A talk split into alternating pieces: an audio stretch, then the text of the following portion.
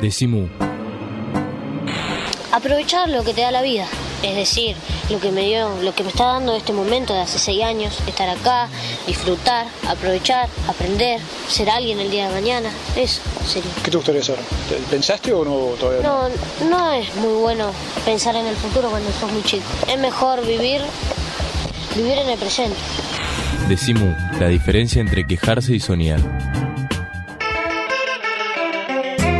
Esto no es un programa de radio, esto es Decimú, el programa de la cooperativa de trabajo La Vaca, que se puede escuchar en www.lavaca.org, en la página de Farco, que es el Foro Argentino de Radios Comunitarias, y vos sabes, Vasco, que son unas 200 radios de todo el país que emiten este Decimú, que hoy orgullosamente se transmite eh, desde ese emblema de las fábricas recuperadas que ha sido a lo largo de la historia de las últimas décadas, IMPA. Estamos con Eduardo Vasco Murúa, presidente del Movimiento Nacional de Empresas Recuperadas. Para el que llegó tarde al programa, le contamos brevemente que estamos hablando de un universo de 460 empresas aproximadamente, 22.000 trabajadores que se autogestionan. O sea que en una época en la que nos criamos, muchos de nosotros, con la idea de que se podía ser empleado estatal o empleado de una empresa privada o cuenta propista, Aquí nace un nuevo concepto que es el del trabajo colaborativo, horizontal, cooperativo, de fábricas que estaban cerradas y que los trabajadores recuperaron. Es eso lo que se recuperó. Son fábricas, les decimos también, sin patrón, pero aparte han sido la inspiración para cantidad de movimientos cooperativos. Vos sabés, Vasco, incluso orquestas de tango, grupos teatrales, ha salido de todo inspirado en esta idea, ¿no es cierto? Sí, hoy hay casi 3 millones de trabajadores que están organizados en autogestión, algunos con mucho más sacrificio que en las empresas recuperadas. Nosotros hemos visto en barrios armados de cooperativas que lo hicieron con desde la nada, con, la voluntad de, tener un trabajo, de sostener a sus familias, han organizado cooperativas desde la nada, con mucho más sacrificio nosotros, por lo menos nosotros teníamos las máquinas, no, muy buenas, con un atraso tecnológico importante, pero por lo menos teníamos las máquinas y el saber de los trabajadores que ya estaban ahí.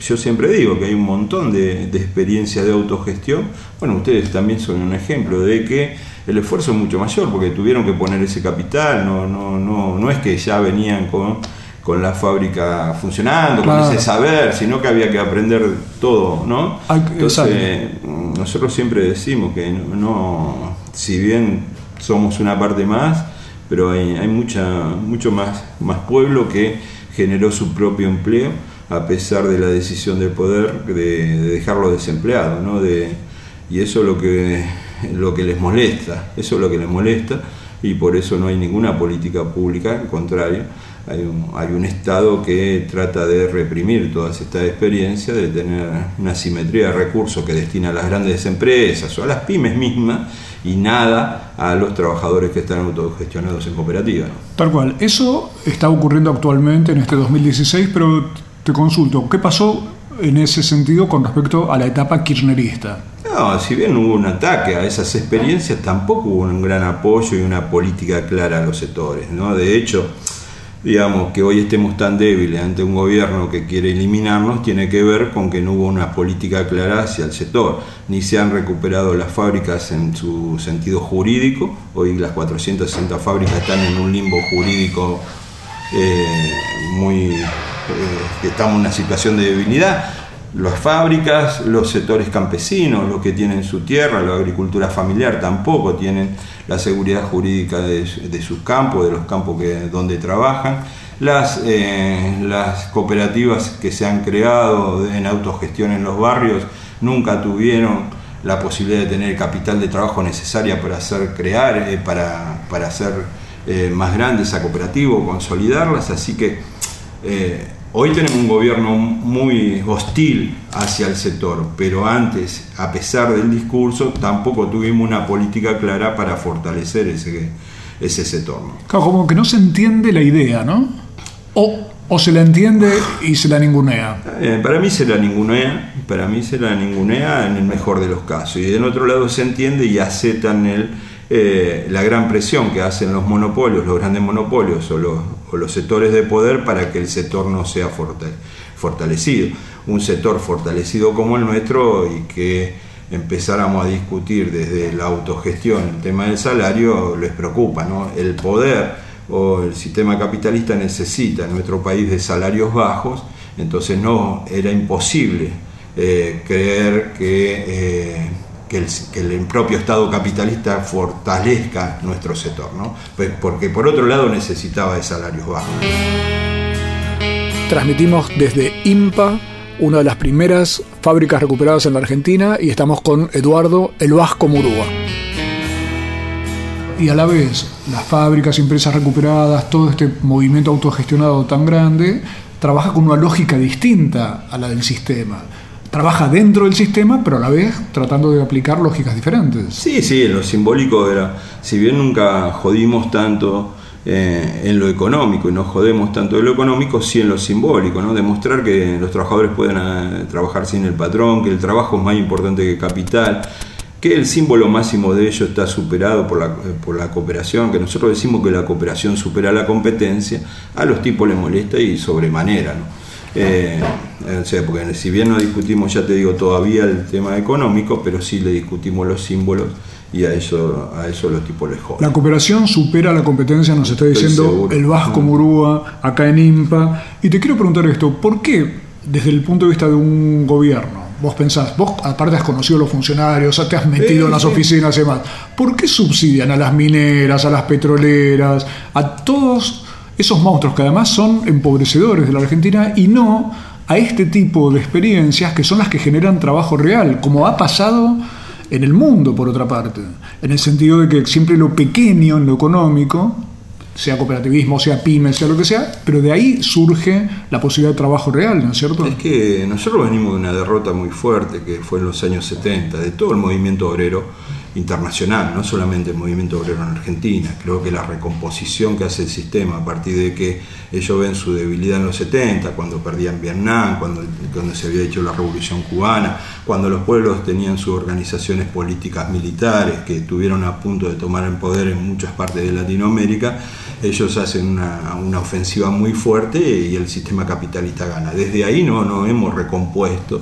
Eh, como bien decía Walsh, en el 76 no solamente la dictadura provoca la muerte de nuestros compañeros, la desaparición de nuestros compañeros y esa, brutalidad enorme, sino vino a planificar la miseria. Lamentablemente, en estos años de, de democracia formal, nunca se quiso avanzar sobre la destrucción de esa problemática en definitiva. Nosotros por eso decimos que son gobiernos débiles todavía, eh, que no pueden eh, avanzar sobre las decisiones internacionales. Es más, todos se van acoplando de alguna manera u otra a las decisiones que eh, instala el poder financiero mundial, ¿no? Y terminamos salió de ahí. Claro, y terminamos en una especie de locura que es que en lugar de que vengan inversiones, el Estado es el que, y la sociedad es la que termina subsidiando a estos proyectos. Subsidiando y dejando que se fueguen los capitales, el esfuerzo de los argentinos. Hoy la Argentina es casi 30 veces más productiva que en el año 76 y tenemos la desgracia de ser tan pobres como somos.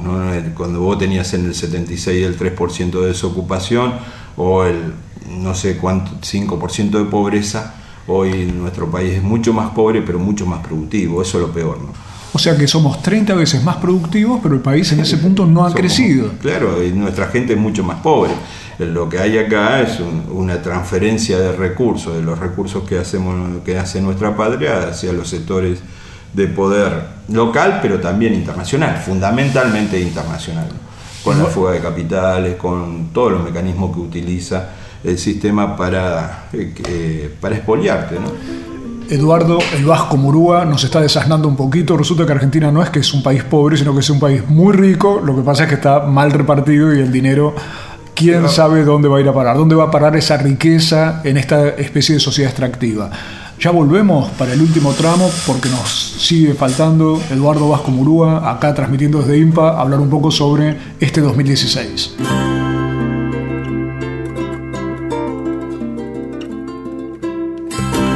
Para ponerle otro poco de sal a todo esto, vamos a lo que ocurre en los restaurantes recuperados, pero no a que nos expliquen la experiencia, sino a que nos expliquen cuál es la receta. En este caso, la mangiata.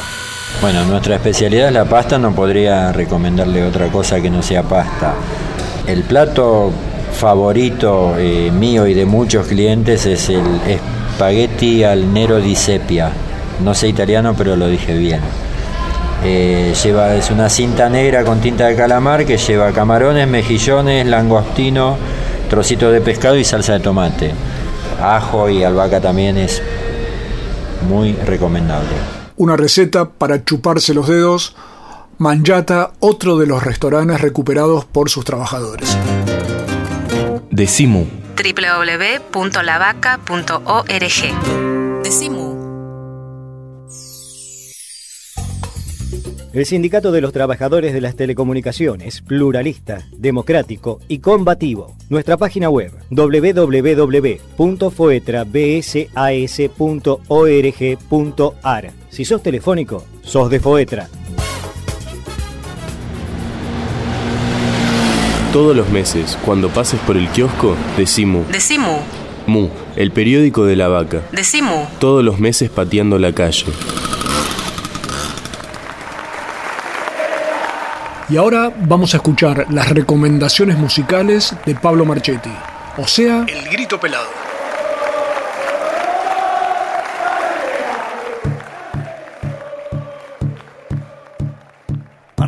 Hola, ¿qué tal? Bienvenidas, bienvenidos a El Grito Pelado, el segmento musical de Decimu. Y en este caso quiero hablarles eh, de un extraterrestre.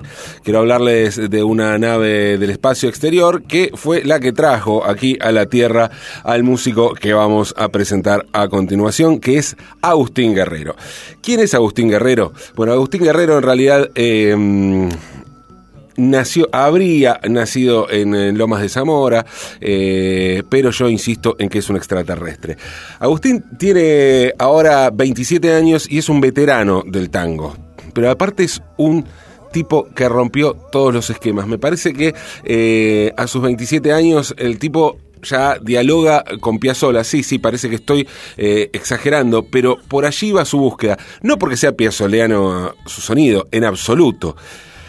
Digo que es piazzoleana la búsqueda de un tango instrumental que mezcla la tradición tanguera con ciertas vanguardias de la música erudita hecho con una libertad y un desparpajo absolutos. Agustín Guerrero decía, tiene 27 años y es un veterano, porque a los 17, sí, a los 17 años el pibe formó su primera orquesta típica, como director, compositor y pianista. Y mm, ahora, a modo casi de manifiesto, acaba de sacar, junto a su orquesta típica justamente, la orquesta típica Agustín Guerrero, su disco 21, 21, así, sí, como este siglo en el que está, en el que vive, en el que vivimos todos nosotros, aunque Agustín no sé si vive algún siglo más tarde. De Agustín Guerrero, entonces, vamos a escuchar este aire de tango.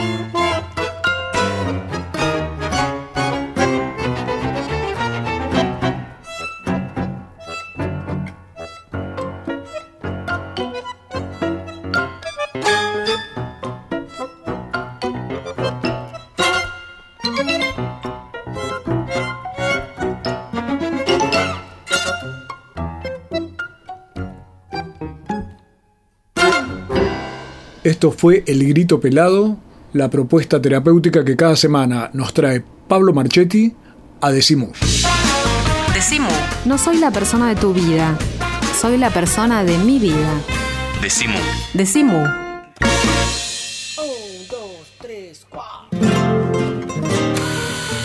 Raúl Armengol de Don Bataglia. ¿Qué plato me recomendás? Bueno, en realidad todo es en base a lo que tenga ganas de comer. Tenemos buena parrilla, buenos platos elaborados, tenemos buenas pastas, las pastas son caseras, al igual que manchata. Eh, pero bueno, podríamos comer algo en parrilla. En parrilla podemos comer un matambrito de cerdo al libro, en el cual son dos, eh, un matambrito de cerdo que se grilla a la parrilla, luego se le agrega eh, panceta, proboleta, cebollita de verdeo saltada con un poquito de vino blanco y fritas para el colesterol. Último tramo de este decimú, a veces se abren puertas o se cierran porque estamos en IMPA. Estamos no en un estudio de radio, sino en el mejor estudio de radio, que es poder transmitir desde una fábrica recuperada por sus trabajadores, organizados como cooperativa de trabajo justamente. Y estamos con Eduardo el Vasco Murúa en un despacho que es el viejo despacho de la patronal, ¿no es cierto? Sí, una oficina que Una oficina. oficina, no donde estaba la patronal, pero sí una oficina de, de administración. La diferencia es que en esta oficina hay, por ejemplo, un póster de, de la fórmula Perón-Perón, o sea, del año 76, veo que tenés así adornos, hay un retrato de Vita, hay una cantidad de cuestiones relacionadas con que IMPA no es solo una fábrica recuperada. ¿Qué más funciona en IMPA y alrededor de IMPA? Bueno, en IMPA funciona un, un bachillerato para adultos, con 250 pibes que vienen a estudiar todos los días. Eh, la, la Universidad de los Trabajadores, el Centro Cultural de. La Universidad de los Trabajadores, eso es también un curso terciario. Sí, sí, un- hay Universitario. cuatro profesorados que ya tienen título oficial. ¿Título de? De, profesor, de profesorado. Profesor, Claro. perfecto. Eh, Así que ya tenemos bachillerato, universidad, Universidad, Centro Cultural. Bueno, Centro Cultural Impact, a ver, te agrego yo, el Bajo no lo va a decir, pero es un centro que también es importantísimo para la presentación de cantidad de muestras, exhibiciones, exposiciones, obras de teatro, música y de permanente actividad. Sí, hay casi 100 talleres. Después, bueno, funciona Barricada TV, que es la televisión de una televisión que ya está TDA, que estamos disputando ahí el espacio en aire, eh, que nos corresponde por ley, pero todavía no, todavía se está disputando con Clarín, justo con Clarín nos pusieron a disputar, pero bueno. Eh, No te buscas rivales chicos. no, no este, en este caso no lo buscamos, no, el, el ASCA en ese momento nos destinó ese canal. Bien. Así que bueno, estamos Así que además está el eso. canal, 100 Sí. talleres, me decías. Hay dos eh, tres cooperativas funcionando que le dimos el lugar, la cooperativa de diseño, que son ocho compañeras, que después con una, una cooperativa que hace transmisores o transitores, y otra cooperativa que es una, una empresa recuperada, que es LDP, que es Librería de Profesional, que también funciona acá. Ahora, IMPA se podría haber quedado tranquilamente haciendo su trabajo y no abrirse a todas estas experiencias. ¿Para qué lo hicieron? No, centralmente por- porque, bueno, en la discusión que dimos con los compañeros de la militancia, nosotros creemos eh, necesariamente que las empresas nuestras tienen que ser empresas verdaderamente sociales y abiertas al conjunto de nuestro pueblo y a las necesidades de nuestro pueblo. No, nosotros no, no creemos que la empresa tiene que ser solamente de los trabajadores, sino del conjunto del pueblo, y es así como deben funcionar. Que si hoy eh, somos empresas recuperadas, nosotros estamos convencidos que fue el gran apoyo que tuvimos del conjunto de nuestra sociedad. Eh, a diferencia de otros movimientos, el 90% de la sociedad apoya la recuperación de las empresas y un poco es devolverle a nuestro pueblo esa, esa solidaridad que tuvo con nosotros. Entonces hacer todo lo que, en- todo lo que podemos desde la humildad de ser una organización de pobres en brindarle a nuestro pueblo espacios para que se organice. Claro, y eso permite que haya proyectos educativos, productivos y demás. Sí, que a, a un centro de jubilados también, donde Claro. los jubilados del barrio se juntan a- por sus necesidades también. Donde Entonces hay una necesidad, está IMPA, digamos. ¿no? Y ahí se ve algo distinto, que es que la empresa pasa a ser un bien social. Sí, como lo que queremos, como es nuestra ley, como es nuestra, nuestro proyecto de ley, que la empresa no sea el que la en propiedad de los trabajadores, sino del conjunto de- del pueblo, sea una verdadera empresa social. Te quiero preguntar, Bajo, ¿qué está pasando en este 2016? Porque arrancamos el programa con lo que me contabas de el Papa Francisco hablando con ustedes sobre su preocupación, el revanchismo que ve en el gobierno y demás. ¿Vos cómo estás viendo la situación hoy en día con un gobierno que ganó legítimamente en un balotaje las elecciones y que está funcionando como está funcionando? Sí, nosotros lamentablemente lo que discutíamos con Francisco se está cumpliendo, todo lo que nosotros le decíamos y lo que él pensaba se está desarrollando. Entonces, eh, en el caso de las empresas recuperadas la situación es muy crítica y de las nuevas recuperaciones también va a ser crítica porque eh, seguramente las, experiencias o la, o la, política que estábamos desarrollando de expropiaciones se va a complicar, tanto sea en la provincia de Buenos Aires como en la ciudad de Buenos Aires, a partir del cambio de gobierno, y eh, la situación económica que le puso casi una bomba a cada una de las empresas recuperadas. ¿no? Si vos sumás la recesión a la inflación más el tarifazo, la situación de las empresas, que ya era débil en diciembre del 2015, hoy se va a profundizar. Así que hay una preocupación enorme en el conjunto de los trabajadores, estamos todos trabajando el doble de lo que veníamos haciendo en diciembre y lamentablemente en la mayoría de las empresas casi manteniendo los salarios de diciembre, o sea que hemos perdido casi el 60% de nuestra capacidad de compra no es que, Claro, no es que no hubo aumento suficiente como pasa con el sector sindical, sino que directamente como las, las empresas y las cooperativas viven de lo que producen, en la medida que hay menos dinero, hay menos para repartir. Sí, eh, se están sosteniendo a, a duras penas los salarios de diciembre. Eso lleva a que, ya como te decía, perdimos casi el 60% de nuestra capacidad de compra cada, uno de los trabajadores.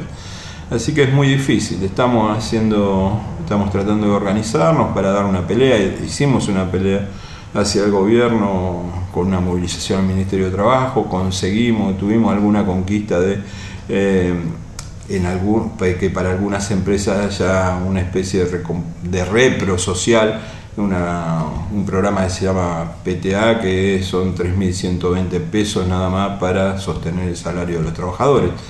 Pero no, no es para el conjunto, eh, es, solamente para un conjunto de empresas, así que muy preocupados, muy preocupados y muy preocupados no solamente por lo que nos pasa, sino por el futuro. Nosotros creemos que entramos en un círculo vicioso de cada vez menos salario, más recesión eh, y, va a ser difícil, ya te digo, va a ser difícil sostener cada una de nuestras empresas. Parecería que siempre las cosas son pintan difíciles. Vos ves ese futuro eh, complejo, pero a la vez uno puede pensar, si hay un futuro es el de este tipo de experiencias que no dependen de empresas o de un Estado que cada vez parecen tener menos capacidad de tener gente eh, en, sus, en, sus, en sus plantillas, digamos. Sí, sí, está bien, pero eh, a ver, nosotros estamos de acuerdo eh, con, el esfuerzo que tenemos que hacer para sostener nuestra fábrica, pero ahora te meten en un, sistema que te hace sacrificar y mucho.